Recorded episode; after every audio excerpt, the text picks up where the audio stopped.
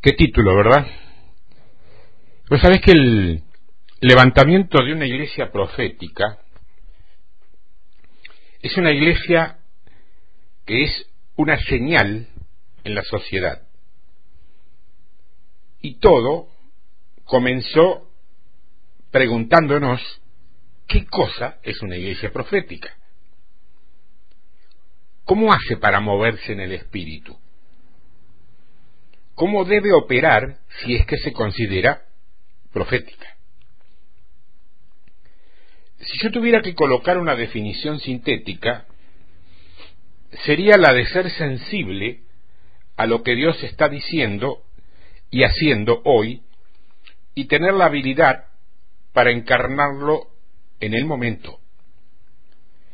Y eso nos llevaría a convertirnos de inmediato en una señal para nuestra generación en una especie de, de, patrón, o sea, un estándar, un modelo. Una de las cosas que busqué para ver por qué la iglesia primitiva era una iglesia profética, una iglesia que dejó una señal, una huella en la historia de la iglesia, de manera que hoy todavía estudiamos la iglesia primitiva para extraer principios de los cuales nosotros podríamos aprender, fue la causa por la cual era profética. Una fue que vieron a Jesús. Vieron a Jesús. Vos jamás serás efectivo hasta que no tengas una revelación personal de Jesús. No solamente estar contentos porque Él nos salvó, sino tener una revelación personal del propósito de Cristo. Bueno, ellos experimentaron personalmente el conocer a Jesús. Por eso Pablo dijo, por no haberlo conocido, soy uno que nació fuera de tiempo soy un abortivo porque no llegué a verlo. Pablo, ¿eh? pero lo vio por revelación divina. Tuvo un encuentro con él camino a Damasco. Cuando ese poder, ese poder, lo tumbó al suelo, no sé si de un caballo, porque también pudo haber sido de un camello o de sus propios pies, pero sí sé que se fue al suelo, de la misma manera que se han ido muchos a los cuales luego hemos criticado por, por, por desordenados o bulliciosos. Ahora mismo es mucha la gente que está en la iglesia, pero que no ha tenido un verdadero encuentro con Cristo, sino que convencidos, convencidos han transicionado hasta llegar a donde están. Pero no han tenido ese impacto, eh, ese encontronazo con, con Jesús, que es el que nos da una pasión que consume todo lo tradicional. Ellos se paraban todos en la doctrina de los apóstoles. Y esa es otra cosa que les dio mucha fortaleza en el principio.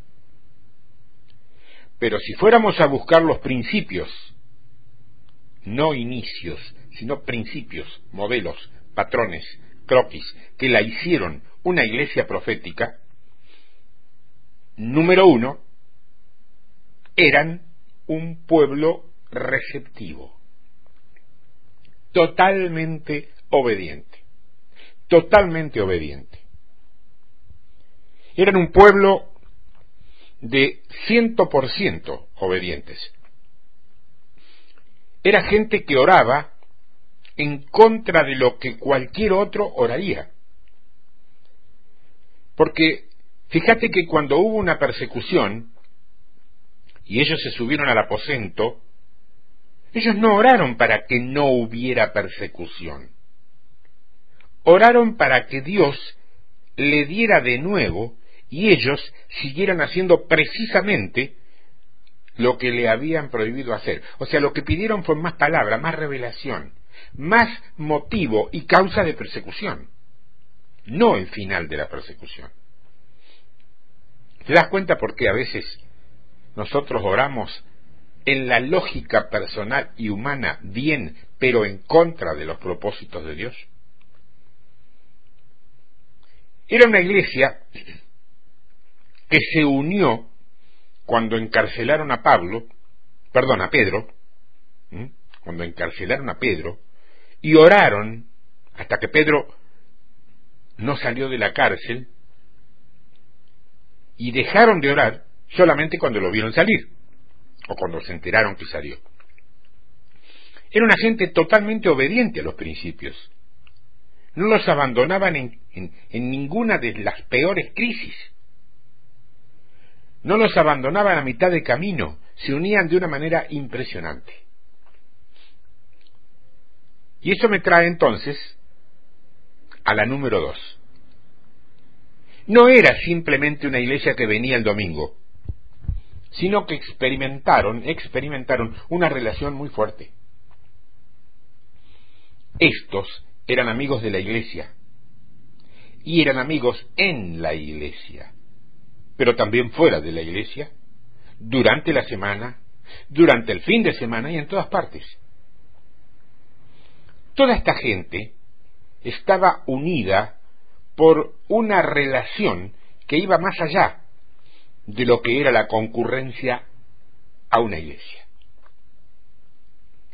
Si alguno de nosotros quisiéramos que Dios nos visitara, tendríamos que cambiar algunas cosas. Si no tenemos contactos los unos con los otros, Dios no nos va a visitar. Si nosotros no tuviéramos pacto el uno con el otro, Dios no nos va a visitar.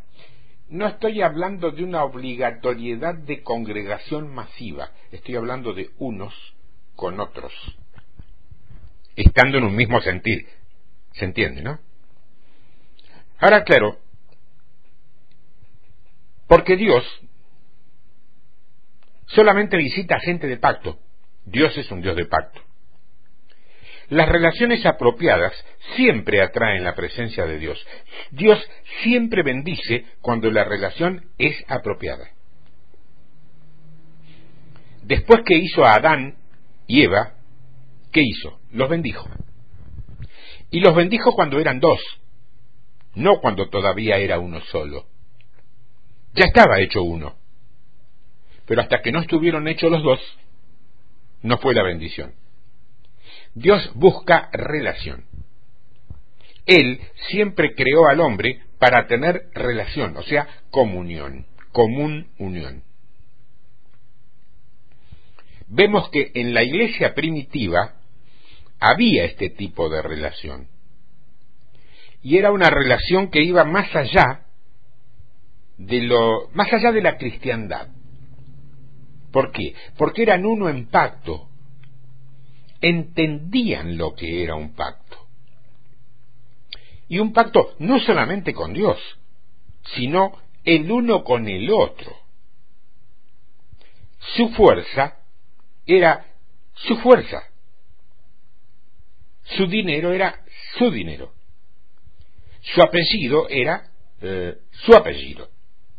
Eran uno en pacto. Número 3. En Colosenses capítulo 3, vamos a ir allá para que lo vean, dice así, Colosenses 3, verso 16. La palabra de Cristo more en abundancia en vosotros. Mira, vos sabés que la traducción del inglés nos dice que more ricamente. Un añadido allí en... O sea que el principio número tres, para que la iglesia se pueda convertir en una iglesia profética, es que la palabra de Dios more ricamente en nosotros. No simplemente que, que, que more, sino que more ricamente, ricamente. Y que esté integrada en nuestra vida y a nuestra vida. Que la palabra esté tallada en nuestro espíritu. Cristo dijo, si tú permaneces en mí y mi palabra permanece en ti, entonces puedes pedir lo que quieras y yo lo voy a hacer. Es decir, que una visitación de Dios tiene como requisito que la palabra de Dios more en vos y esté tallada en vos, que sea aquello que te responde y te lleva a la victoria en el momento indicado. Porque vos no conseguís que el poder de Dios se desate hasta que la palabra de Dios more ricamente en vos. Necesitamos estudiar, no simplemente escuchar un mensaje. Yo me pregunto, ¿qué hacen mis hermanos cada semana con estos mensajes, con estos estudios, con estos trabajos? Mayoritariamente, lamentablemente debo decirlo, mayoritariamente los escuchan, los disfrutan, se sienten muy bendecidos, pero cuando termina este hoy, este que te estoy dando hoy, ya están ansiosos por el que va a venir la semana que viene. Y si no lo llego a levantar la semana que viene, me escriben rápidamente a ver qué me pasó. Son setenta y tantos en el término de este tiempo que, que estoy subiendo este material nuevo. Han puesto por obra por lo menos una cuarta parte de lo que han escuchado. O simplemente se han dedicado a escuchar tal como lo harían sentadito en un banco un domingo a la tarde, en un templo. ¿Es lo mismo? Si es lo mismo, fracasé. Como ministro no estoy perfeccionando a los santos, simplemente los estoy acompañando a una rutina de oidores de la palabra, pero no hacedores. ¿Se entiende, verdad? No es simplemente escuchar un mensaje. Hay poca gente que estudia estas cosas, ¿eh? No hay material de verdadero estudio en las librerías cristianas, ¿eh? Solamente hay libros que promocionan ministerios. Eso sí. Y además, libros y libros y libros destinados y dedicados al tratamiento del alma, no del espíritu. ¿Sabes qué dicen algunos viejos hombres de Dios respecto a esto? Dicen que somos el reflejo del corazón del pueblo. Todos queremos que la gente aprenda, pero el problema radica en que los que están al frente de esos lugares no son ministros del Señor, son vendedores de libros. Entonces te encontrás con estadísticas de literatura que le dicen a estos vendedores con mucho acierto que ese material no es demasiado buscado por la gente. Entonces ellos qué hacen? Hacen la más lógica. No lo traen. ¿Para qué se van a clavar con libros que se apolillan en los estantes y nadie los compra? Pues sabes que yo tengo re claro, re claro, que si yo hiciera estudios permanentes sobre el perdón, sobre los miedos, sobre los fracasos sentimentales, sobre la manera de, de, limpiar eh, espiritualmente una casa, de las maldiciones y todo eso, si yo permanentemente trabajara sobre eso, tendría triple audiencia o triple asistencia de la que se tiene hoy.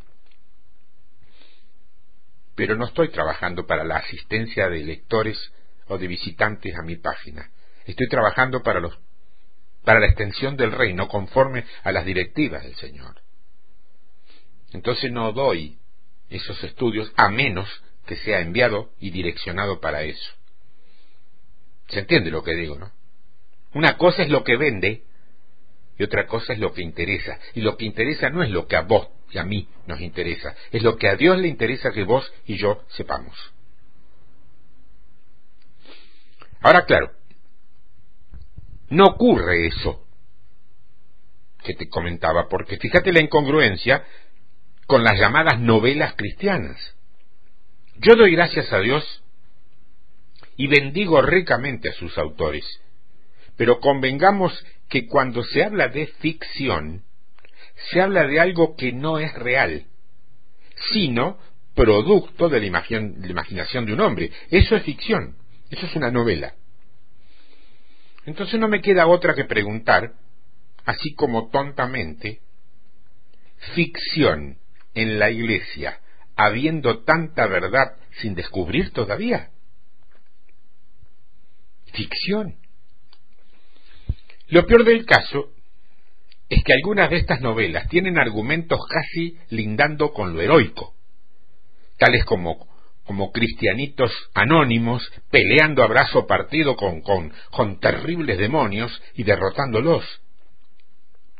Y ahí salen otros hermanitos sin conocimiento a hacer guerra espiritual en sus iglesias o en sus barrios, en sus casas, y pagan graves consecuencias por estar sin respaldo divino, porque vos tenés que hacer lo que Dios te manda hacer. Si Dios no te manda a un lugar y vos vas por tu cuenta, te sacó el paraguas protector. ¿Por qué no te mandó allí? Aunque te ame. Le ha pasado a gente muy encumbrada, ¿eh? Muy encumbrada. Ahora, claro, convengamos que esta estrategia le ha salido muy bien al enemigo porque hay una enorme cantidad de lectores para esta categoría de literatura de ficción. Y dicen los que conocen más que yo sobre esto, que la literatura de enseñanza cristiana en idioma español ha sido reducida a un 30%, que así y todo, los libros que más se venden siempre tienen menos de 60 páginas. La gente no lee. Estoy convencido, no estoy convencido, estoy avalado por estadísticas internas que tiene la página web que estamos administrando. Lo más visitado es la parte de audios y la palabra del día que es breve. Todo lo demás tiene menos asistencia de visitas y es lo más profundo y a mi juicio lo más rico. Bueno, es una cultura eclesiástica recibida y amasada por años y años. Cuesta mucho romper esas estructuras y cambiarlas por, por una nueva. Por eso me quedo con una conclusión de un viejo profeta del Señor. Él decía que al pueblo latino no le gusta estudiar ni escudriñar. Tienen más éxito los CD o los DVD con mensajes desarrollados, masticados y hasta digeridos que aquellos que obligan a estudiar y pensar. Comparto ese pensamiento, pero no guía mi trabajo ministerial ese pensamiento, lo guía el Señor, aunque esté a contramano de lo que te gusta a vos. Yo no estoy haciendo lo que te gusta a vos, estoy haciendo lo que tengo mandato para hacer. Si te gusta y te bendice, gloria a Dios. Y si no te gusta y te aburre, gloria a Dios. Pero aquí estamos viendo que ninguna visitación de Dios llegará a nuestras vidas hasta que la palabra de Dios more ricamente, dice, en ellas. Que se entienda cabalmente más allá de un devocional que entre nosotros, eso del devocional, fue un invento sin base bíblica, hecho para lograr que la gente al menos lea algo. A mí no me molesta que la palabra del día sea tomada como un devocional. No lo hago para eso, pero no me molesta porque al menos hay muchos hermanos que leen algo. Acordate cómo fue la batalla de Jesús en el desierto enfrentando las tentaciones. ¿Te acordás, no? Cómo la palabra de Dios salió con convicción de su boca, lo que nos deja en evidencia que lo que vos entendés de la palabra, eso es lo que te liberta. Por eso dice que el conocimiento de la verdad te hará libre, no simplemente la verdad. Hay gente a la cual la verdad le ha andado dando vueltas en derredor toda su vida y jamás lograron conocerla. No le funciona. Número cuatro, ahí mismo donde estábamos, Colosenses 3:16. La palabra de Cristo mora en abundancia en vosotros, enseñándoos y exhortándoos unos a otros en toda sabiduría, cantando con gracia en vuestros corazones al Señor con salmos e himnos y cánticos espirituales. Estamos hablando de una adoración que tenga enseñanza, que tenga armonía y que tenga sabiduría. No cualquier oración. y no cualquier canción. Armonía, enseñanza y sabiduría en salmos y cánticos espirituales. Esta es una adoración mucho más alta que simplemente tocar buena música. Y aquí se nos está hablando de que estos son los indicadores de cuando una iglesia es profética donde en la adoración nos pueden llevar a un nivel donde se crea el salmo del Señor en nuestro espíritu, y el salmo lo que trae es armonía, exhortación y sabiduría. O sea que el mismo cántico espiritual es parte de una enseñanza. Y fíjate que la estadística que te compartía antes sobre el Biblia y libros, te la comparto ahora con respecto a la música.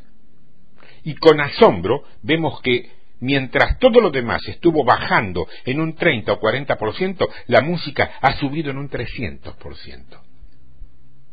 Y que conste que de la música que había incrementado su venta en un 300%, solo un 10% de eso era inspiración de Dios. El resto es vamos a ver qué hacemos para completar el CD en la grabación. Hmm. Se hace en el mundo secular. ¿Por qué también en la iglesia? Solistas, 300%. Cuatro paredes de música, tres folletos, dos Biblias. Cuando quiero comprar una Biblia tengo que encargarla con tiempo. Pero si hago un movimiento torpe dentro del salón de venta, tumbo al suelo una pila de CD o DVD de música supuestamente cristiana. ¿A vos no te pasa en, en tus librerías? No es una tontería. Las canciones nos pueden preparar, es cierto, para el próximo mover de Dios si obedecemos lo que ellas dicen proféticamente. Eso sí es que son proféticas. Por eso tenemos que llegar a ese nivel para que a través de las canciones Dios nos hable. Proféticos, salmísticos, que Dios nos hable a través de un cántico espiritual, y este no es un cántico aprendido, estamos hablando de salmos. Este es un fluir del Espíritu que tenemos que aprender si es que vamos a terminar siendo una iglesia profética. Después que la iglesia primitiva estuvo un rato experimentando este tipo de ministración, hubo una gran apostasía. Ya para el tercer siglo, la iglesia ya se había mezclado con la política, permitiendo así que el sistema del mundo entrara hasta que luego vino el tiempo de la reforma que todos conocemos. La reforma fue algo muy bueno, pero conjuntamente a lo bueno sucedieron otras cosas que yo quiero iluminar para que las conozcas. Número uno, hubo una poda, es decir, se podó la iglesia. Cada vez que Dios va a visitar la iglesia, antes de hacerlo, la poda. Hoy mismo si observas con cuidado, si miras con atención, vas a darte cuenta que Dios está podando varias áreas de la iglesia. Y ahí es donde hay un reajuste de prioridades, de motivaciones y de agendas privadas que salen a reducir. O sea, una evaluación interna que Dios trata directamente con tu espíritu. La visitación de Dios requiere que primero se pode al pueblo. Pues acordate que Dios poda para producción, no para destrucción. Y todos estos son requisitos indispensables si es que vamos a convertirnos en una iglesia profética. Va a haber una evaluación interna, la va a haber. También, así como sucediera en el tiempo de Lutero, va a haber una comprensión de la autoridad del creyente. Porque ahí fue donde el creyente comenzó a entender que no necesitaba ser aconsejado por otro, sino que él mismo podía hablar con Dios y él mismo podía echar fuera demonios. Yo no sé lo que pasó después. ¿Por qué volvimos otra vez a lo negativo, a lo erróneo, si habíamos aprendido cuál era el camino? Porque después también vino el sacerdocio para reducir y extinguir el campo que existía de distancia entre el clérigo y la gente. Y todo esto fue un desatar poderoso de parte de Dios. Pero hay que reconocer que en medio de todo esto también perdimos algunas cosas buenas. Quiero que me escuches en el espíritu cuando lo digo para que no te confundas. Por ejemplo, la Iglesia católica o romana, que estaba en pie cuando vino la Reforma, tenía estructura autoritaria y en un esfuerzo tremendo de libertad, medio como que nos pasamos de largo y fuimos a parar a cierto uh, libertinaje, como producto de haber sido demasiado permisivos. Y asimismo, perdimos el respeto natural por la estructura no humana, sino divina de la Iglesia. Perdimos el conocimiento y el reconocimiento de Dios y del poder que tiene la Iglesia. Porque la Iglesia fue reducida a una institución de servicio. Cuando la Iglesia tiene tanta autoridad como para incluso corregir hasta tus comportamientos. Esa es la verdadera Iglesia. Esa es la verdadera iglesia. Claro, cuando los romanos lo llevaron a tal extremo que entonces produjeron un éxodo que se fue hasta el otro extremo.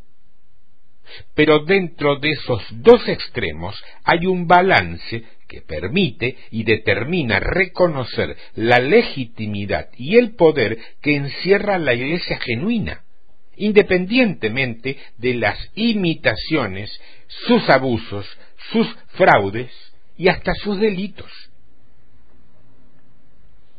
Entende esto. Vos, en tu vida natural, no podés elegir quién es tu padre.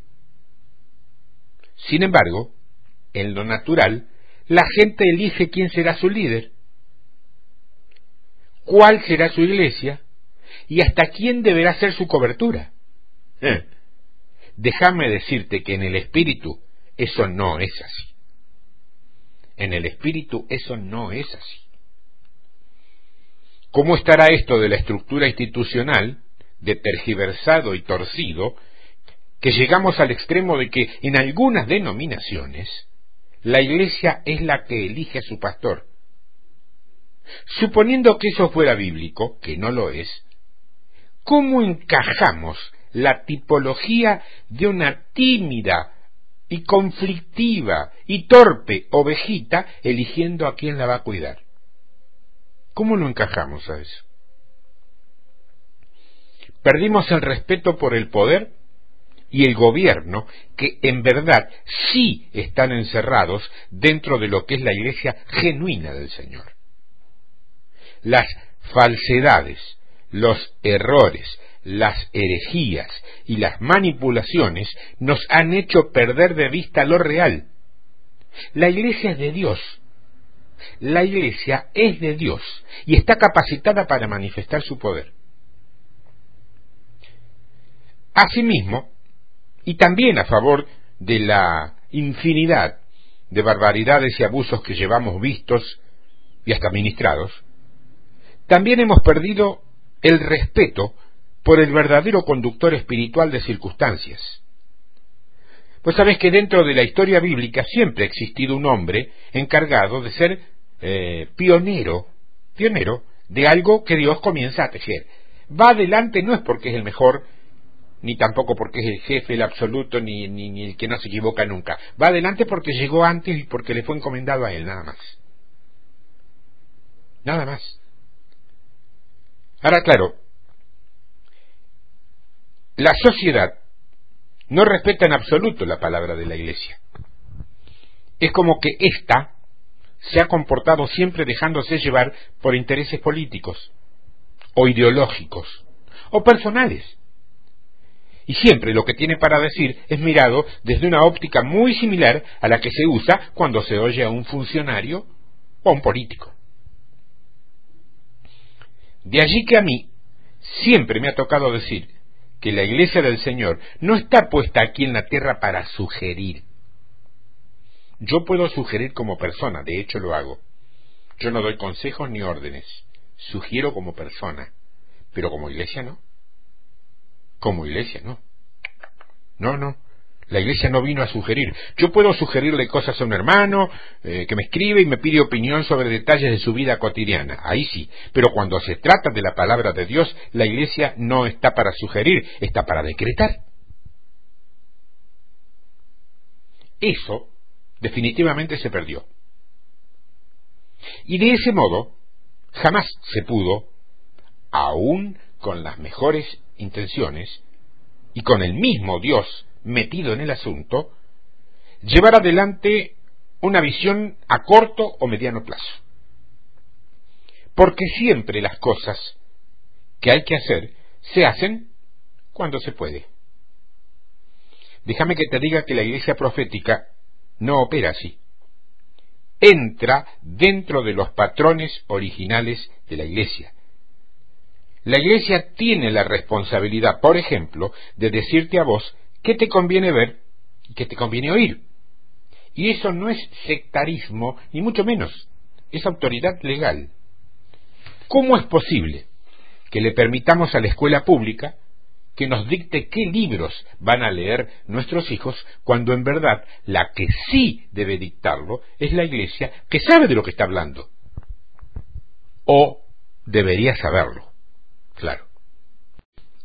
Sin embargo, obedecemos sin chistar a lo que la escuela pública dice, y si la Iglesia ordenara que tal o cual libro no se debe leer, la mayoría corre más rápido a comprarlo, te lo puedo asegurar. Se perdió la visión genuina o se reemplazó por visiones personales llenas de ambición material. Por eso es que el proverbio dice que sin visión el pueblo se desenfrena, del mismo modo que el río pierde control y deja de tener dirección si no hay un dique de contención. La iglesia es la que debe discernir espiritualmente cuál es la tendencia espiritual adecuada para tu vida. He dicho en más de una ocasión que en lo concerniente a lo espiritual, cualquier prohibición es infantilismo. Pero eso no quita ejercer una autoridad que sí se posee. Vos podés ir al cine y ver lo que quieras. Podés ir a la librería y comprar y leer lo que se te ocurra. Y podés ir a las disquerías o casas de música y comprar y escuchar la música que se te dé la gana. Pero si la iglesia discierne que algo es negativo, tiene la obligación de decirlo. Porque para eso es que Dios se lo ha mostrado.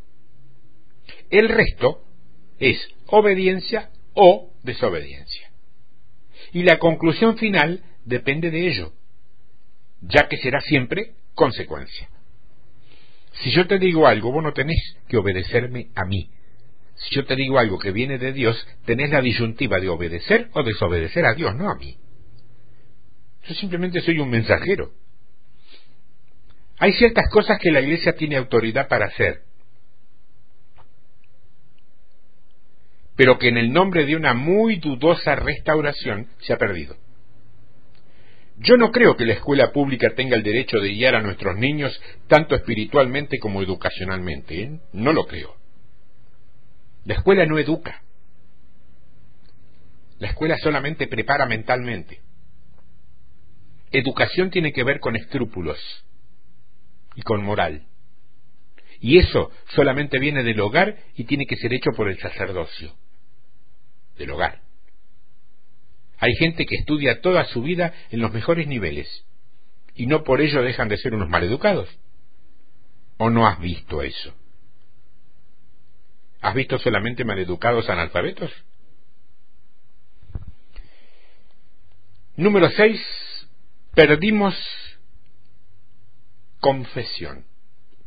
Número cuatro era perdimos respeto espiritual del liderazgo y número cinco perdimos el respeto espiritual por la palabra de la iglesia. Y número seis es el que termino de darte. Perdimos poder de confesión. De hecho, no estoy hablando de una cabina pequeña con un hombre sentado y una rejilla por medio, ¿eh? no te confundas y otro hombre contándole todas las cosas pecaminosas que hizo para que el otro hombre lo absuelva dándole un par de oraciones de memoria recitadas como penitencia. No, de hecho no, yo no estoy hablando de eso. La palabra confesión no tiene nada que ver con eso.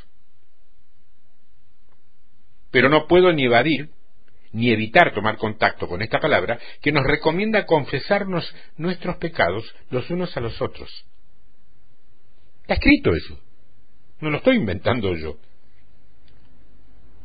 Esa es la misma palabra que nos asegura que si lo hacemos, Dios nos oye y pone en marcha de manera inmediata su perdón y su limpieza para redención. Número 7. Hemos perdido el respeto por alguno de los fundamentos básicos de la Iglesia. Cuando a Cristo le pidieron señales de los últimos días, Él dijo, solamente hay dos. Uno, Jonás. Como Jonás entró en la tierra tres días, esa es la señal de arrepentimiento. Dos, dos, habló sobre Salomón, la enseñanza del reino arrepentimiento y reino son las únicas dos señales de los últimos días. Va a haber una restauración y será plena de lo que son ministerios de fundamento que traen arrepentimiento y establecen el reino. Y eso tiene dos propósitos. El primero, oír de Dios. Si no tenés ministerios de fundamento cerca tuyo, no oís de Dios, oís de hombre. Bien intencionados tal vez, pero hombres. En segundo lugar, para que tengamos representación en el cielo, se tienen que dar algunas condiciones. O sea, el oír de Dios de parte de los ministerios de fundamento es la representación de Dios en la tierra. No le da chapa al ministro para hacer lo que se le da la gana, ¿eh? Cuida. Al contrario. Del mismo modo que Dios es representado en la tierra, nosotros también tenemos voz en el cielo. Claro, vos podrás decir que para qué, si Dios es Dios y Él no necesita que nosotros hablemos por Él. Escúchame, escúchame bien. Vos tenés influencia en el cielo porque de acuerdo con tu oración el cielo se mueve. Necesitamos entonces la representación de nuestra voz en el cielo, tanto como la representación de la voz de Dios en la tierra. Por eso es que necesitamos apóstoles y profetas. Jesús fue el representante de Dios en el planeta Tierra, pero también nos representó delante del trono.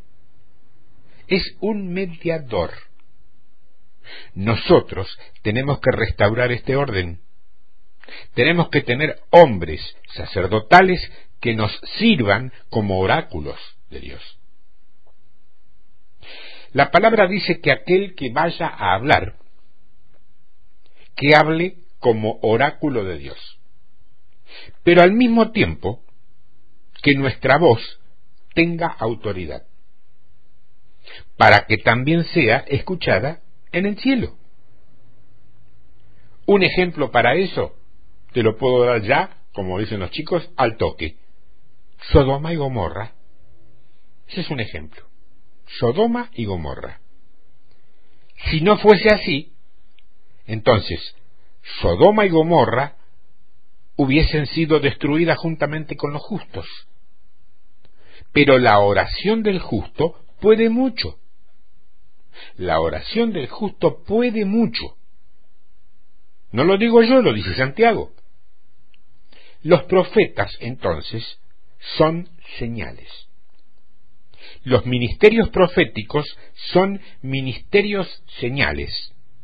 O sea, son pioneros. Jeremías, por ejemplo, era un profeta que siempre lloraba, pero su llanto era una señal. Isaías, por su parte, era un ministerio sacerdotal. Él fue la señal. Él fue una señal. Hoy Dios está levantando ministerios señales para el tiempo presente. Ministerios letreros para el tiempo presente. Ministerios que sirvan de patrón, que trabajen toda una vida simplemente para dejar un letrero en la carretera y así los que vienen después sabrán para dónde tienen que tomar y qué atajo les conviene para llegar antes a destino. ¿Y qué es lo que entorpece este nacimiento? ¿Qué tipo de cosas entorpecen el nacimiento de una iglesia profética? Lo primero, un líder egocéntrico. Porque alguien así siempre va a estancar el fluir de Dios. ¿Por qué? Porque siempre va a activar su propio deseo. Es un requisito indispensable en un ministerio profético tener a un líder que esté totalmente entregado a la voz y a la voluntad de Dios. Uno que no va a tener en cuenta qué rostro pone el pueblo y cambiar el mandato de Dios conforme a sus conveniencias. Porque hay quien se apoya en el rostro del pueblo para intercambiar el mandato. Si eso ocurre, jamás seríamos proféticos. Lo segundo es un pueblo que no responda. ¿Se acuerdan cuando Moisés subió al monte? Él fue a buscar la palabra, la, la, la, la, la dirección de Dios. Y Dios le dijo que en realidad Él no quería darles una ley, pero había que hacer algo urgente porque si no el pueblo se iba a desenfrenar. Y cuando él venía bajando, escuchó un sonido que no era ni de alabanza ni de guerra, era más bien de fiesta. Y de fiesta bien pagana. Estaban adorando un becerro. Gente que no se acondiciona para recibir la palabra de Dios destruye el propósito de Dios. Ese es el principio. Las palabras que Dios nos va a dar como ministerios proféticos precisan que nosotros estemos acondicionados para recibirlas. Algunos no reciben de Dios porque no están listos para responder. Por causa que no están listos para responder, aún frente a la revelación, ellos no la reciben. Porque Dios solo le imparte al que tiene intención de responder. La impartición viene cuando Dios descubre que en ese corazón lo que hay es una intención de obedecer. Entonces sí la deposita. Mientras tanto, la escucha, pero no entra. Esto es aquello que él había predicado un solo mensaje y dijo, a estos les he dado a entender, pero a ellos no. Y era un solo grupo, ¿eh? un solo mensaje. Algunos entendieron y otros no. A ellos se les da a entender que sólo lo entendieron los que tenían la intención de obedecer. Y los que no tenían ninguna se quedaron con la mandíbula caída preguntándose y preguntando qué era lo que había dicho. Hasta que no estemos listos para obedecer la impartición de Dios, Él nunca toma lugar en nuestras vidas. O sea que hay gente que ya viene con corazón predispuesto. No estamos hablando de bueyes perdidos. ¿eh? Estos son principios que nos muestran dónde estamos y para dónde vamos. Toda clase de revelación que vos no recibís es por causa de que tu corazón no está dispuesto a responder. Así que necesitamos acondicionarnos para recibir la palabra de Dios. O sea, que tenemos que tomar decisiones en nuestras vidas antes de escuchar. No son exposiciones bíblicas, son mensajes de parte de Dios que demandan una acción inmediata. Por eso te decía lo de escuchar y no poner por obra. Cuando la gente no viene con la intención de tener una acción inmediata, en el mundo del espíritu se bloquea la impartición de eso. Sin embargo, gracias a Dios, otros sí han crecido muchísimo y se puede notar el cambio en la gente a medida que reciben lo que Dios, y no el hombre, les va mandando. Yo me escribo con gente que no tiene la menor idea lo que ha cambiado sus correos en dos o tres años, que me da a mí la pauta de, de entender que han cambiado ellos, y no por mí. Sería petulante, arrogante, soberbio y vanidoso pensar que he sido por mí. Yo he sido nada más un vehículo, de los tantos. Ellos creyeron, aceptaron y obedecieron. Por lo tanto pusieron por obra. Cualquier cosa que mi espíritu me dé testimonio que Dios está tratando de decir a través de la revelación, yo voy a decir que sí. Si mi espíritu da testimonio, ya digo que sí, aunque todavía no lo entienda. Ya vengo predispuesto. Pero al contrario, si Dios me entrega algo, yo voy a correr con eso. Y eso es muy distinto a que si entiendo lo que decís, a lo mejor lo abrazo. Ya eso no es un corazón condicionado. Lo tercero, como obstáculo,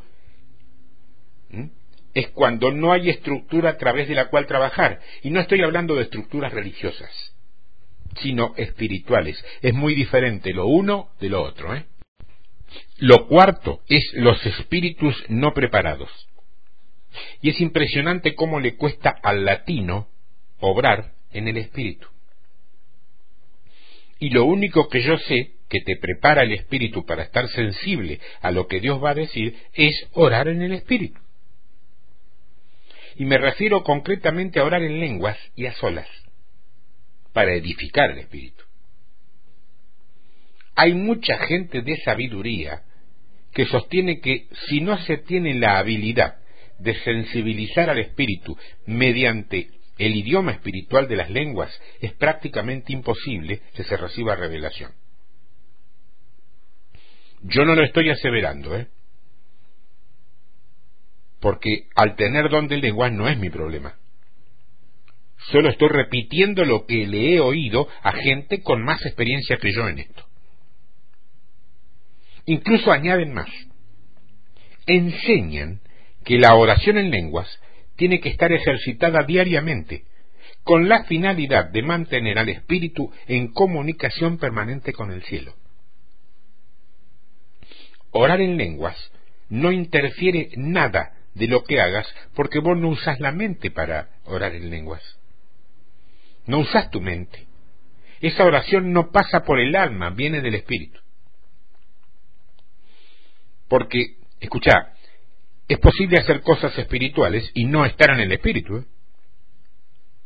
Y esto nos sucede muy a menudo al cantar en la alabanza. Queremos cantar bonito para agradar a Dios. Y dejamos de sentir espiritualmente lo que estamos cantando, muy preocupados en cantar lo lindo. Escúchame, alabanza no es un recurso técnico, es sintonía con Dios. Lo quinto es la falta de respaldo. Y eso tiene que ver cuando la gente le roba el honor a Dios. Y muchos se preguntarán cómo pueden robarle el honor a Dios. Bueno, lo haces cuando no das honra a los que verdaderamente vienen enviados por el Señor. Vienen alguien enviado por el Señor y vos prácticamente salís imitando a los fariseos diciendo que es por Belcebú, una cosa así. Vamos a ver. Un ejemplo, vos entras en mi página web y te pones a leer o a escuchar los audios. ¿Puedo preguntarte para qué? Seguramente que me vas a responder que porque tanto uno como lo otro te bendice y te alimenta. Amén. Amén. Pero escucha esto. Si vos decidís entrar aquí a escuchar lo que yo digo y no tenés intenciones de obedecerlo, vos estás deshonrando a Dios. No a mí, ¿eh? A Dios. Y no por quien sea yo, sino por quien es Él. Ejemplo, los profetas. Hay tres dimensiones de profecía. Lo primero, el espíritu de la profecía. Eso se encuentra en la primera carta a los Corintios capítulo 14 verso 3, donde dice que es para exhortación, edificación y consolación. Ninguna de estas trae dirección. Ninguna de estas es directiva. Esto es el espíritu de profecía. En el libro de Samuel, capítulo 19, cuando Saúl vino a la compañía de profetas, no siendo un hombre profético, ni teniendo intenciones de profetizar, cuando se acercó a la escuela de profetas, la nube lo consumió y él también comenzó a profetizar con ellos. Escucha esto. El propósito de nuestra adoración es el llevar a la gente a la dimensión donde el espíritu de profecía fluya y cualquiera de los componentes del cuerpo pueda fluir con una palabra de Dios. Porque la adoración es simplemente un vehículo para llegar a un nivel de presencia superior. Esto es edificar. Y edificar tiene que ver con construir, con equipar, con hacer fuerte, ser recto, dejar herencia. Tiene que ver con demoler estructuras que no son relevantes y construir sobre estructuras que sí lo son. Eso es edificar. O sea, palabra de edificación. Pero ninguna de estas palabras proféticas son direccionales no dirigen a una persona, solamente son para animar o desafiar para que sigamos al frente y adelante. Esta clase de profecía no necesita ser juzgada por los ancianos. Esta es la nube presente de Dios. El segundo nivel, en Romanos capítulo 12, verso 6, dice que si alguno o algunos tienen el don de profetizar, que lo hagan liberalmente. Entonces lo que estamos viendo aquí es que hay gente que tiene un don de profetizar. Es decir, que han desarrollado la habilidad de profetizar, de traer palabra de conocimiento, de sabiduría, con regularidad. A veces es asociado con un llamado de ascensión, ya sea profeta, apóstol, pero no necesariamente. Puede ser cualquier persona en el cuerpo. Pero este don necesita ser juzgado por los ancianos de la iglesia. Y cuando hablo de iglesia, no necesariamente hablo de congregación, vos lo sabés, aunque en algunos casos la incluya. Hablo de gente madura, capaz de juzgar algo por el espíritu y no por sabiduría humana o estudios superiores de teología.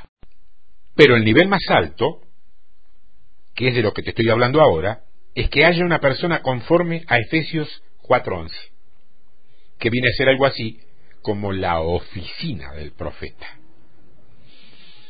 En el Evangelio de Mateo, capítulo 23, verso 29 en adelante, dice, Hay de vosotros escribas y fariseos, hipócritas, porque edificáis los sepulcros de los profetas y adornáis los monumentos de los justos, y decís, si hubiésemos vivido en los días de vuestros padres, no hubiéramos sido sus cómplices en la sangre de los profetas. Así que dais testimonio contra vosotros mismos de que sois hijos de aquellos que mataron a los profetas. Vosotros también llenad la medida de vuestros padres serpientes, generación de víboras, ¿cómo escaparéis de la condenación del infierno? Escúchame, está hablando con los líderes de la iglesia. No está hablando con una pandilla de drogadictos. Con los líderes de la iglesia está hablando. Por tanto, dice el verso 34, he aquí yo os envío, está hablando en futuro, observa, profetas y sabios Ahí están los apóstoles. Y escribas, y de ellos a unos mataréis y crucificaréis, y a otros azotaréis en vuestras sinagogas y perseguiréis de ciudad en ciudad. Esto aún, sigue siendo igual. Esto aún sigue siendo igual. Profetas, hombres sabios y escribas. Estamos hablando de ministerios señales. Gente que nace para hacer una señal. Hemos conocido algunos de ellos, ¿eh?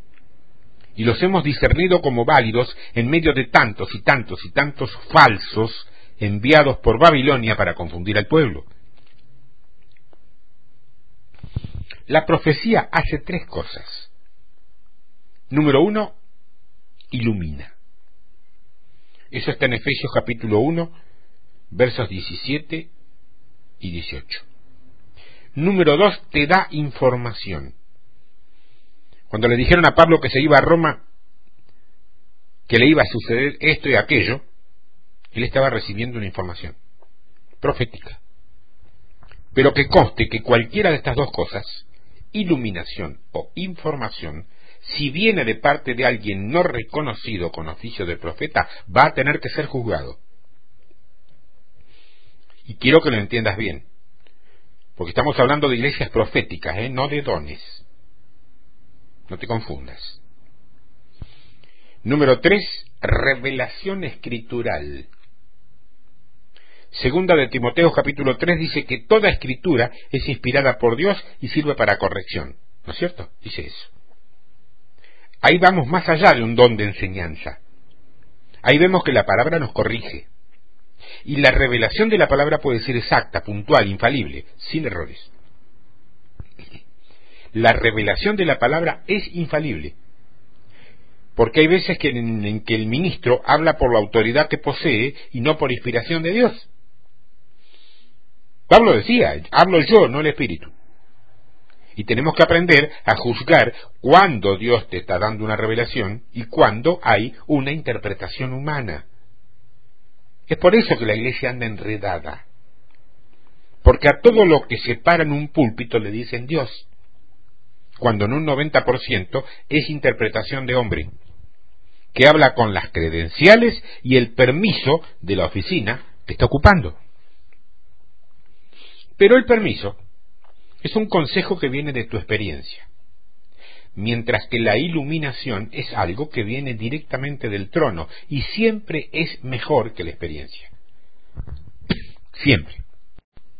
En conclusión, en conclusión, número uno, para ser una iglesia profética, tenemos que crear una atmósfera donde la palabra de Dios tenga libertad para fluir y ser encarnada.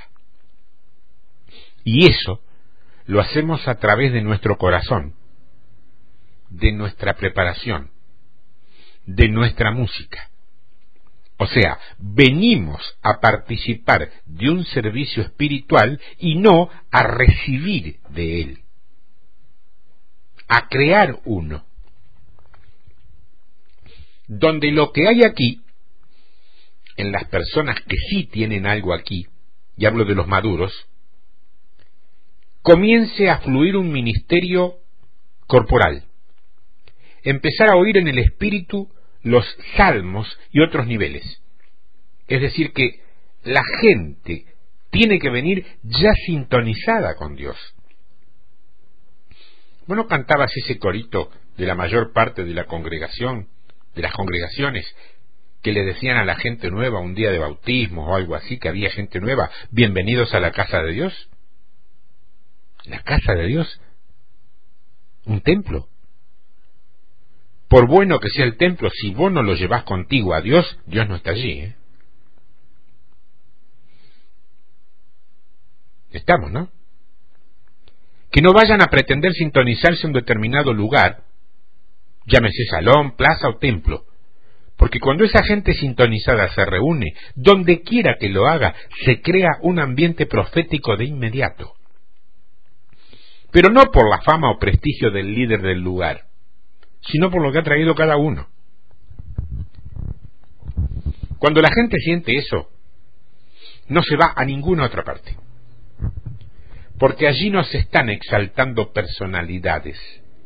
No se necesitan habilidades humanas ni técnicas determinadas. Allí lo único que se siente es verdaderamente la presencia de Dios. Y con eso alcanza y sobra, créeme.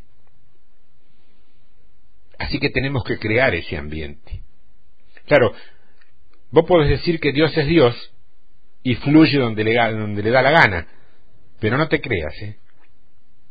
No te creas, porque Cristo fue a Nazaret y ahí no pudo hacer nada, ¿te acordás?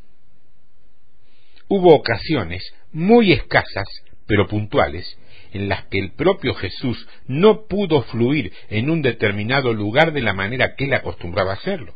Las hubo. Así que debemos crear ese ambiente y ese trabajo para que nos corresponda. Lo aclaro, tenemos que crear un ambiente y ese es un trabajo que nos corresponde a nosotros, los más maduros, si vos querés llamarlo así. Porque los nuevos van a llegar muy cargados.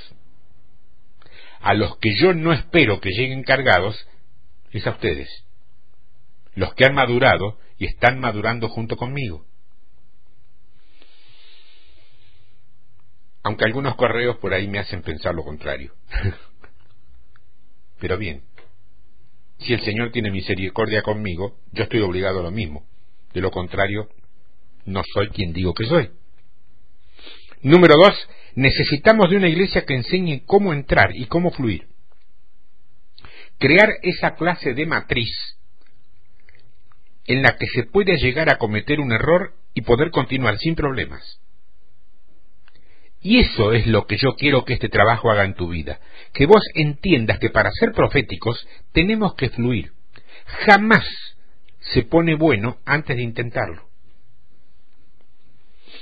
Número tres, tenemos que entender que somos un testimonio al mundo y a la iglesia. Eso significa que tenemos que superarnos. A la iglesia demandamos con un estandarte de conocimiento a que ellos suban a una nueva dimensión. Y para el mundo tenemos que ser un testimonio de arrepentimiento para ellos. Somos el testimonio de Dios en la tierra. Para el mundo que cause arrepentimiento y para la iglesia que les cause tanta vergüenza que no les quede otro camino que subir. Un patrón, una medida. Eso significa que hasta nuestra vida cotidiana tiene que cambiar. O sea, ser una voz en la comunidad, en tu escuela, en tu trabajo, una voz. Que verte a vos sea sinónimo de escuchar la voz de Dios. Número cuatro, una iglesia que abra nuevos niveles de profecía y que venga de lo que estábamos hablando, el ministerio corporal, lenguas, interpretación. La palabra dice busca profetizar. Fluir profético conforme a lo que Dios determine para cada lugar, sin calcos, sin, sin, sin, sin estereotipos, sin metodologías, sin esto se hace así porque allá funcionó así. No, no, allá no es acá. Dios tiene planes, respetalos. Dios tiene planes, respetalos. Y número cinco, la iglesia profética tiene que entender que ella gobierna en el espíritu en la ciudad. Si sos profético, tarde o temprano, la gente va a acomodar sus servicios para que se le parezcan a los tuyos. Eso para que su gente no se vaya donde estás vos. No importa, Dios lo va a usar igual. No importa cuántas páginas web tengan audios en Internet. Vos entras donde Dios quiere que entres. Y te quedas donde Dios te dijo que es así. Y te vas donde Dios te dice que no es así. Es simple. Si no creemos en eso, competimos. Y acá no vinimos a competir, venimos a complementarnos. Es simple, ¿eh? Una iglesia profética, que no es una iglesia donde necesariamente se profetiza, ¿eh? O se bendice a la gente con, con, profecía personal. Nadie te va a decir que vas a conocer a la hermanita rubia y que ella es la elegida de Dios para que sea tu esposa, ¿eh? No. Eso raya con el espíritu de adivinación, te digo. ¿eh? Y es peligroso, es una especie de, de horóscopo cristiano. Suponiendo que haya tamaña barbaridad y blasfemia. Horóscopo cristiano. Esto es otra cosa. Ser profético es ser una voz que expresa a Dios allí donde Él te ha puesto a vivir. De un modo que la gente que oye puede entender que Dios sí está hablando hoy. Y lo tiene que ver a través de nuestros testimonios de vida. Eso, mi querida hermana, mi querido hermano, eso es reino. Eso es reino. ¿Habrá sido demasiado? Una iglesia profética. Yo no sé lo que habrá despertado esto en tu corazón, pero sí sé que te ha conmovido y te ha movido cosas internas. Gloria a Dios. Para eso fue enviado. Para eso Dios lo puso en este día, acá, y a vos te puso allí. Porque así mueve las cosas, mueve las fichas de su tablero, nuestro Dios. Comentarios, consultas, con el asunto de una iglesia profética, así se llama el tema, a tiempo de victoria yahoo.com.ar o tiempo de victoria hotmail.com. Dios te bendiga y bueno, nos vemos, nos escuchamos, nos seguimos acompañando y escuchando la semana que viene. Que así sea.